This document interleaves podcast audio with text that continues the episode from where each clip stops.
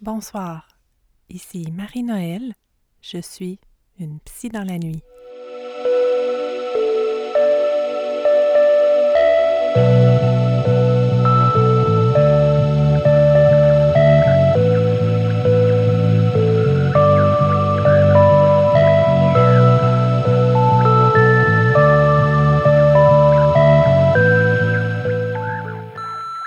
Ici Marie-Noël, psychologue clinicienne. Heureuse de vous retrouver pour une troisième semaine consécutive. J'espère que vous allez bien et que votre semaine s'est bien passée, malgré les réalités auxquelles on fait face.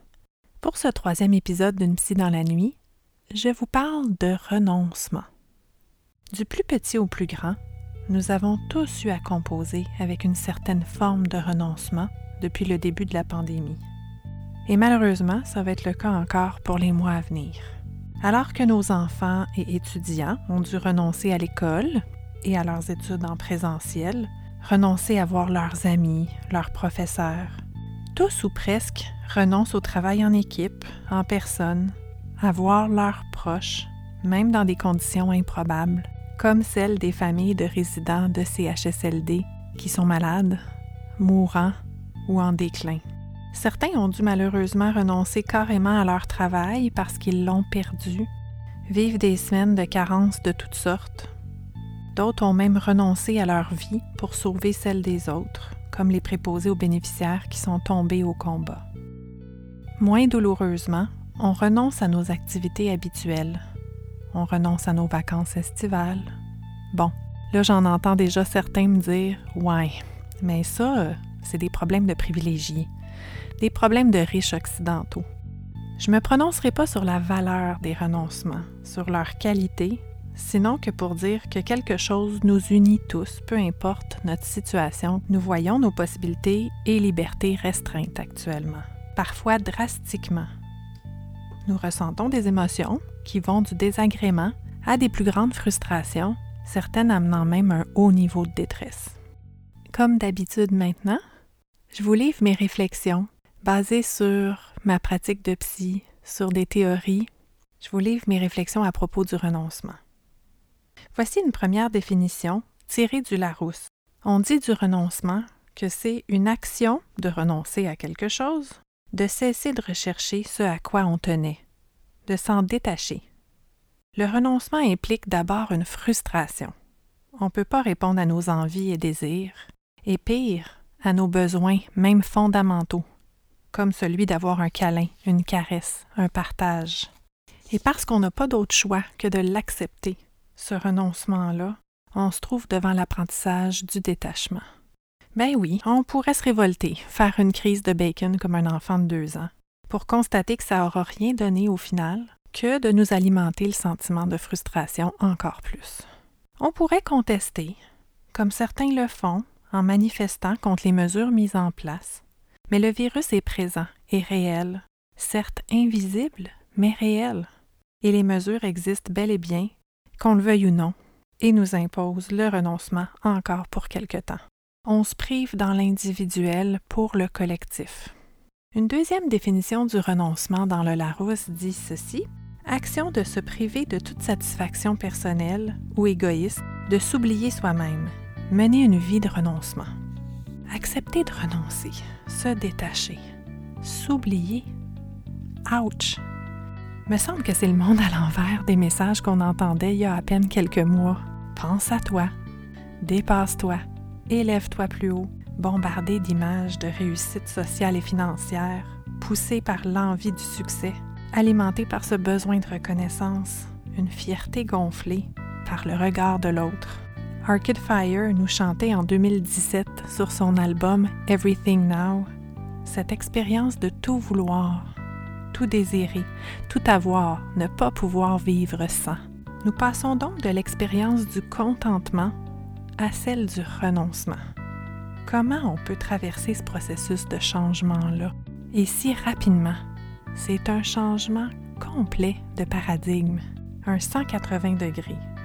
Deviendrons-nous sages, bouddhistes, zen, transformés? Puis si oui, par quel chemin ça va passer? À vrai dire, j'en ai pour le moment aucune idée. Mais je vais vous révéler un secret bien gardé. je pense que le but de la vie, c'est d'apprendre à renoncer, graduellement un peu à tous les âges.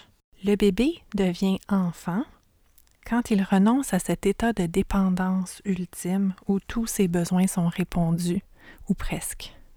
L'enfant apprend à tolérer les frustrations et à renoncer à la gratification immédiate, tant bien que mal, dès sa très petite enfance, aux grandes dames des parents qui vont lire sur le Terrible Two et le Fucking Four. L'adolescent renonce à la naïveté de l'enfance et développe sa conscience d'un monde pas toujours juste et bon. L'adulte, à un moment donné, renonce à la réalisation de tous ses projets d'enfant, tous ses rêves, et fait parfois le deuil d'une vie qu'il s'était imaginée grandiose. L'aîné renonce à sa fougue et à la force du corps, et parfois même à celle de l'esprit, et se prépare éventuellement au repos ultime, à la mort. La vie est pleine de deuil et de renoncement.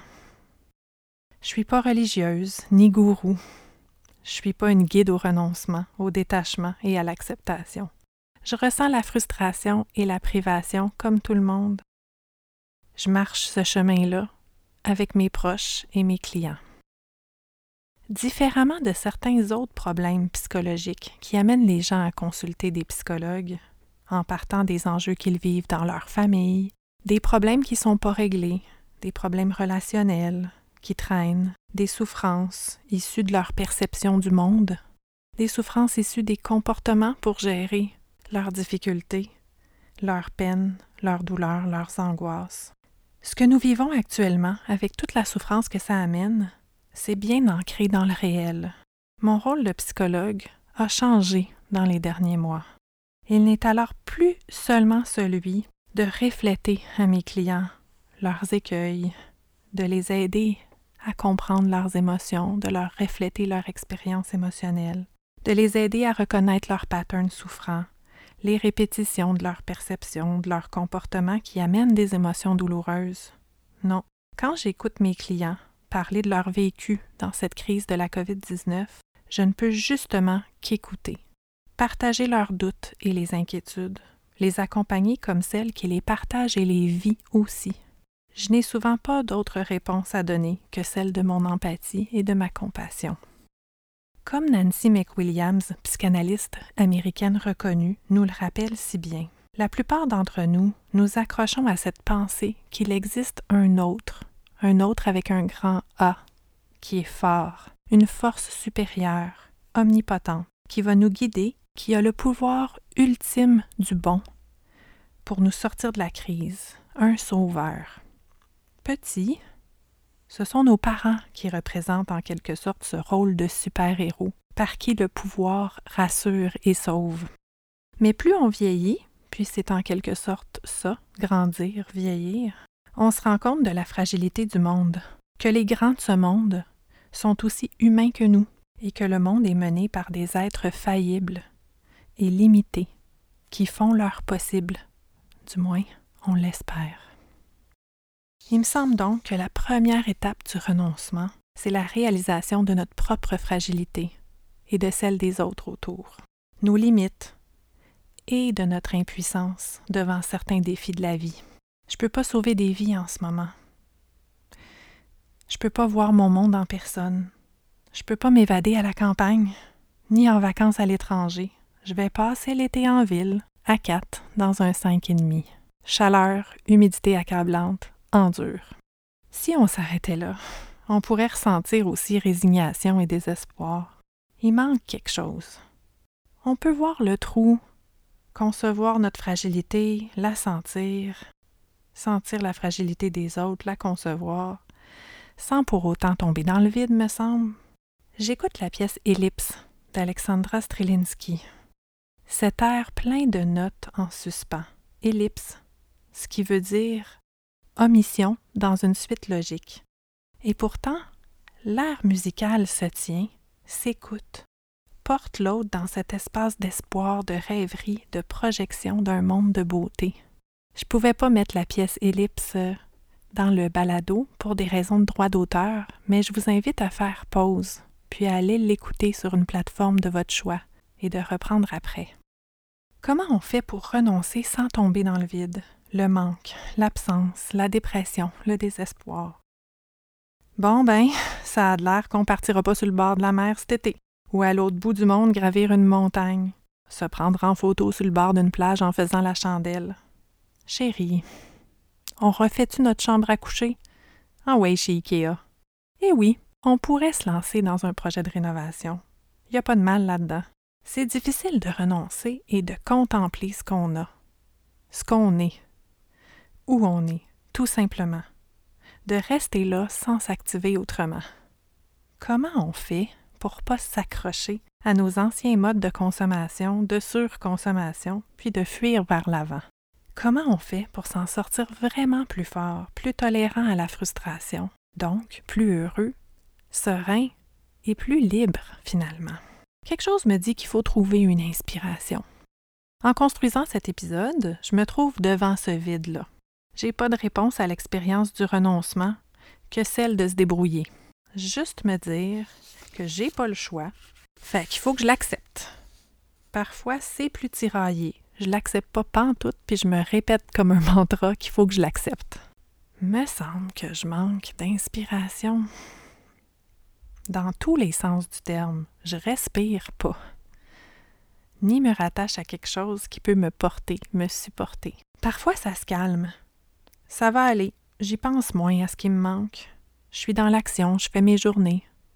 Une automate. Est-ce que c'est comme ça qu'on apprend à renoncer? Il faut juste pas trop y penser. Un jour à la fois. Le jour de la marmotte. Vous vous souvenez de ce film-là, Le jour de la marmotte, avec Bill Murray? Tiens, j'ai une idée ressortir tous les films dans lesquels Bill Murray a joué, lire tous les livres que j'ai pas eu le temps de lire, refuir vers l'avant, mais avec plus de profondeur qu'un projet qui incite à la surconsommation. Mais encore, me semble que je manque d'inspiration. Tiens, je vais méditer sur le manque, la frustration, l'ennui, voir si je me sens mieux après, si quelque chose me vient. Je vais essayer de méditer en pleine conscience, me déposer. Je vais chercher la transcendance. Transcender le vide et l'angoisse, comme le font les artistes, en jetant de la couleur sur un tableau, en composant une pièce musicale, en imaginant des vies de personnages d'un roman, chasser l'ennui, faire du beau et s'approcher de quelque chose de plus exaltant. Et tout à coup, cette conversation avec mon collègue psychologue Jean-Pierre Marceau. Jean-Pierre me dit quelque chose comme tu sais, les courants de méditation à l'occidental utilisent souvent l'adage aller à la rencontre de soi. On va imaginer en méditation qu'on marche vers soi, qu'on va à la rencontre de nos sensations et émotions pour ensuite s'en détacher, lâcher prise, les laisser partir et les apaiser. Il y a du bon là-dedans, ça peut faire du bien. Mais on n'a pas nécessairement à aller à notre rencontre. On est soi la conscience nous suit partout. Fait que si on ferme les yeux et qu'on accueille ce qui est là, avec nos souffrances, nos sensations agréables comme désagréables, nos douleurs, et qu'on ne cherche pas nécessairement à les transcender, à en faire quelque chose. Parfois, au bout de ça, il y a comme un élargissement de la conscience, de notre ressenti. C'est comme si en cherchant pas l'apaisement, ni la transcendance, ils arrivent naturellement on se met à regarder la couleur des feuilles de l'arbre, à sentir la sensation des pieds qui marchent sur le sol, entendre le cri d'un enfant qui s'amuse, tout en remarquant qu'on est crissement au niveau des épaules. On est vivant.